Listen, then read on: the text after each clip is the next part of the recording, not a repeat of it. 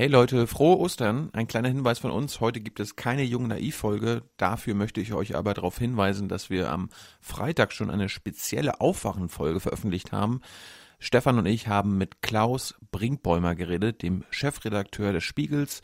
Es geht um Amerika und um den Spiegel an sich.